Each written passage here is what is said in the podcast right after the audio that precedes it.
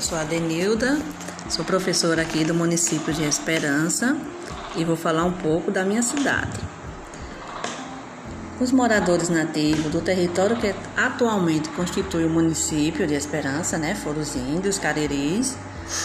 Apesar da resistência, os portugueses conseguiram expulsá-los. O primeiro colono que tomou posse das terras de Esperança foi o português Marinheiro Barbosa. Sua casa foi construída perto de um reservatório de água, né, conhecido hoje como Tanque do Araçá, cuja localidade é hoje conhecida como Beleza dos Campos, oficialmente hoje um bairro. Possivelmente, Marinheiro Barbosa abandonou suas terras. Anos depois, chegaram três irmãos, também portugueses, Antônio Laureano e Francisco Diniz, cujas casas ficavam aonde atualmente é a Avenida Manuel Rodrigues, a principal da cidade.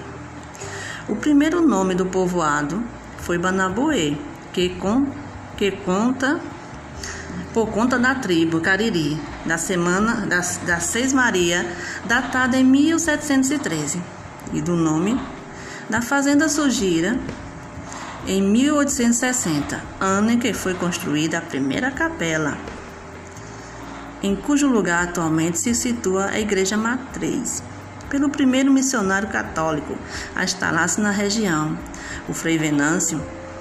O Frei Venâncio.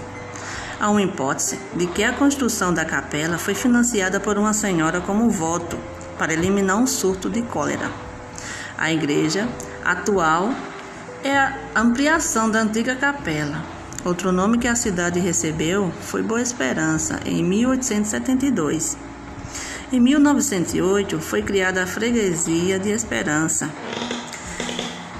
Esperança foi emancipada em 1 de dezembro de 1925.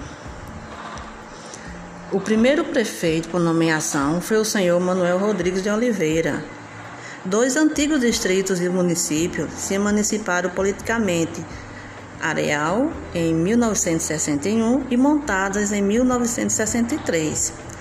Atualmente, além da sede, Esperança é composta pelos distritos de Massabielle, São Miguel e Pintado, sendo esse último elevado a essa categoria através da Lei Municipal de número 1271/2008, de 20 de maio de 2008 de 2008.